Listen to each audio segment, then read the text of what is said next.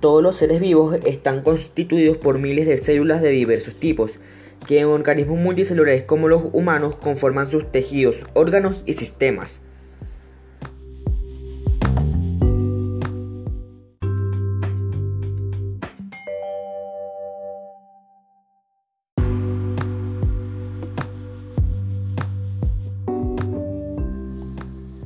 Se conoce como célula a la unidad estructural y funcional de todos los organismos.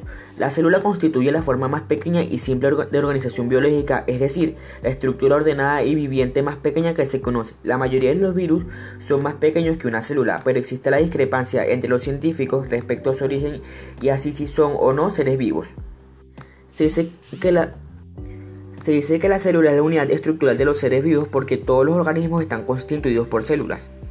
Algunos organismos están formados por una única célula y se los denomina organismos unicelulares, mientras que otros, llamados organismos pluricelulares, están formados por una gran cantidad de células de diferentes tipos que suelen estar especializadas en funciones específicas.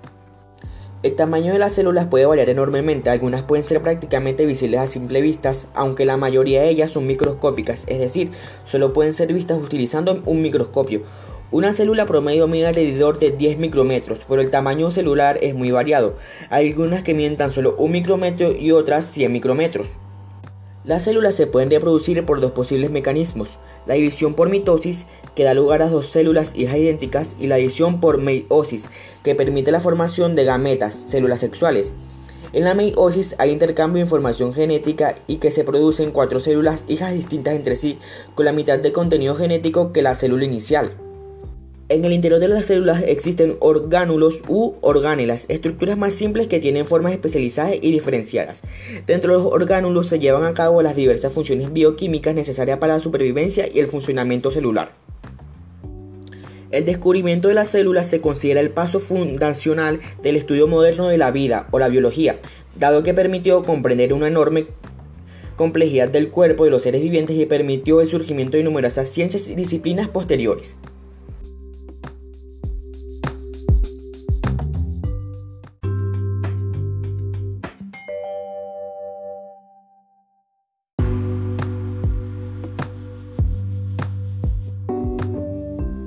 Clasificación más importante de las células tiene que ver con la presencia o ausencia de una membrana que delimita el núcleo celular.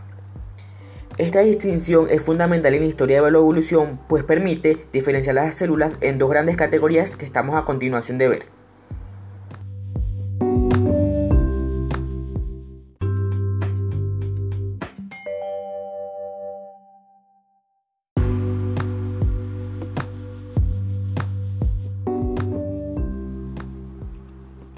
Células procariotas. Tienen una estructura básica sencilla sin organelas y sin envoltura nuclear, por lo que su material genético se encuentra disperso ocupando un espacio llamado nucleoide y que está en contacto directo con el resto del citoplasma.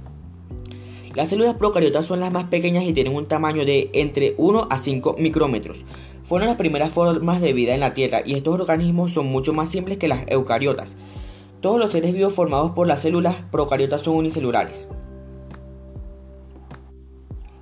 Células eucariotas. Son, las células eucariotas tienen una estructura más compleja que las procariotas y poseen orgánulas con membranas en su citoplasma. La característica principal de este tipo de células es que tiene un núcleo definido donde se encuentra su material genético. Las células eucariotas son más grandes que las procariotas, pero tienen tamaños que pueden variar ampliamente entre 10 a 100 micrómetros. Estas células aparecieron más tarde en las procariotas en la historia de la Tierra y constituyen un paso adelante en la complejidad de la vida ya que permiten un mayor rango de complejidad. Las células eucariotas suelen formar parte de organismos complejos y multicelulares, aunque también pueden construir organismos unicelulares como las levaduras. A pesar de las diferencias entre los procariotas y los eucariotas, existen grandes semejanzas en su organización molecular y en sus funciones. Por ejemplo, ambos tipos de organismos utilizan el mismo código genético y una maquinaria similar para sintetizar proteínas.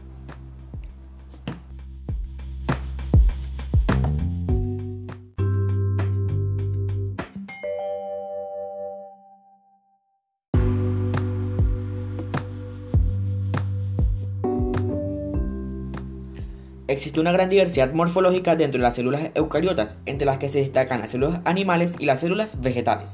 Si bien ambas tienen estructuras en común, también presentan algunas diferencias en relación con las funciones que llevan a cabo, como se mostrará a continuación.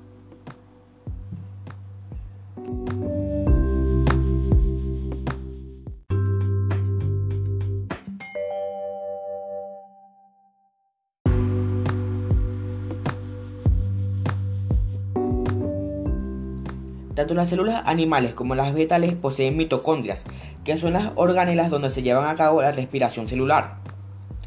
Proceso que le permite a la célula obtener energía para realizar todas sus funciones. El núcleo celular es otra característica compartida por ambos tipos de células. En esta estructura membranosa se aloja el material genético de la célula, ADN.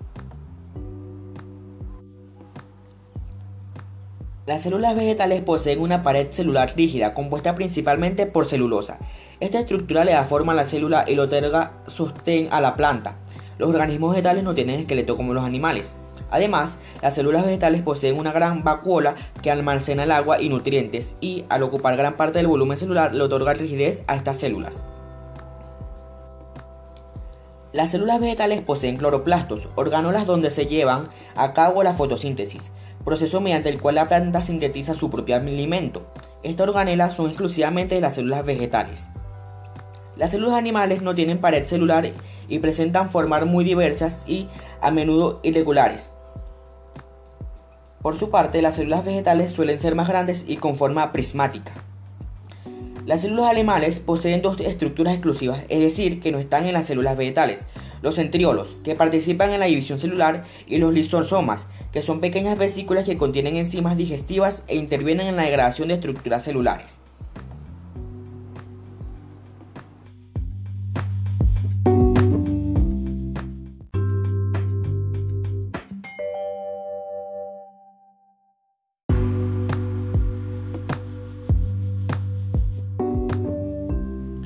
La mayoría de las células tienen tres partes básicas.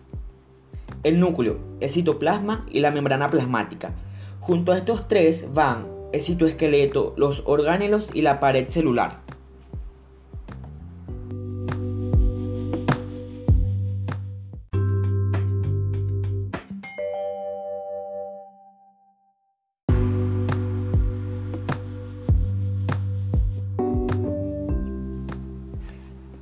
Las células poseen diversos orgánulos y sectores delimitados. Estos son la membrana plasmática. Es una frontera biológica que delimita el interior de la célula de su exterior.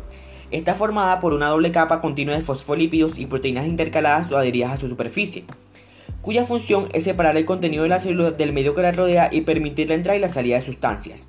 Así pueden ingresar nutrientes y excretar desechos. Pared celular.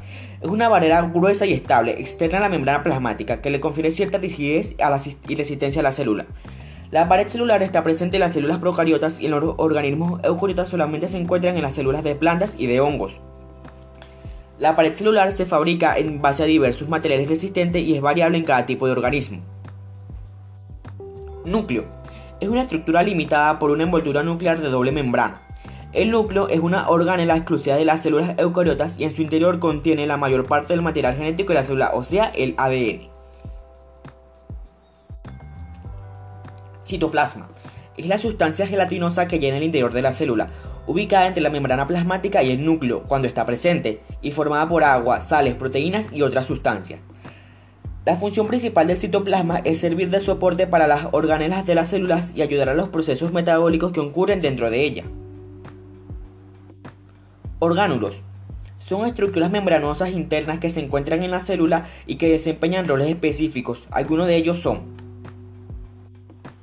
mitocondrias. Son las estructuras donde se lleva a cabo la respiración celular, proceso que le permite a la célula obtener energía. Lisosomas se ocupan de la digestión y el aprovechamiento de los nutrientes. Cloroplastos son estructuras exclusivas de las células vegetales que contienen clorofina, indispensable para la fotosíntesis que se lleva a cabo en su interior. Ribosomas se ocupan de la síntesis de las proteínas, proceso necesario para el crecimiento y la reproducción celular. Flagelos son orgánulos presentes en ciertas células y sirven para impulsarse en el medio ambiente. Son típicos de seres unicelulares o células móviles como los espermatozoides.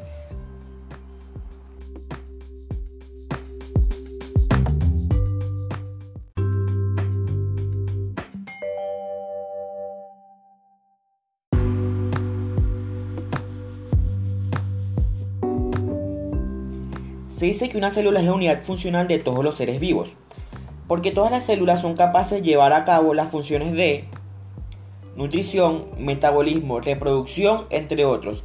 Descubramos juntos las diversas funciones que pueden llevar a cabo las células.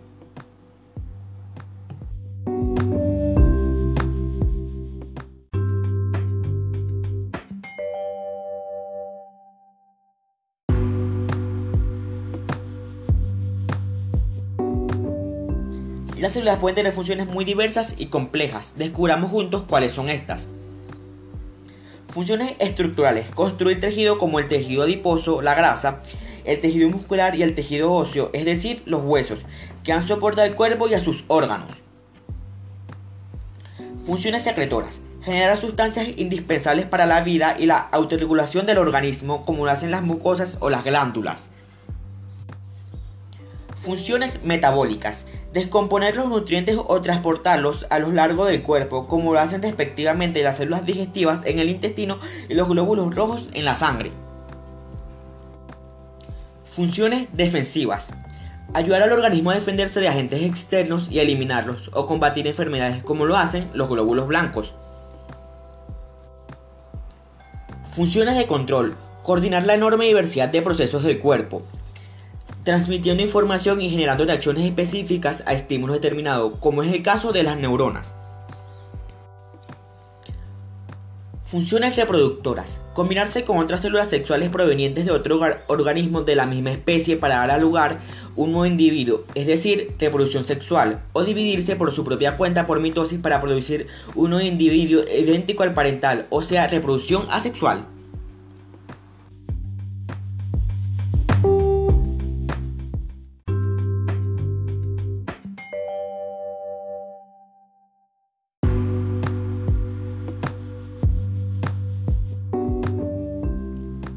Así termina este podcast. Ahora saben que es una célula, sus diversos tipos, sus partes y gran número de funciones que cumplen.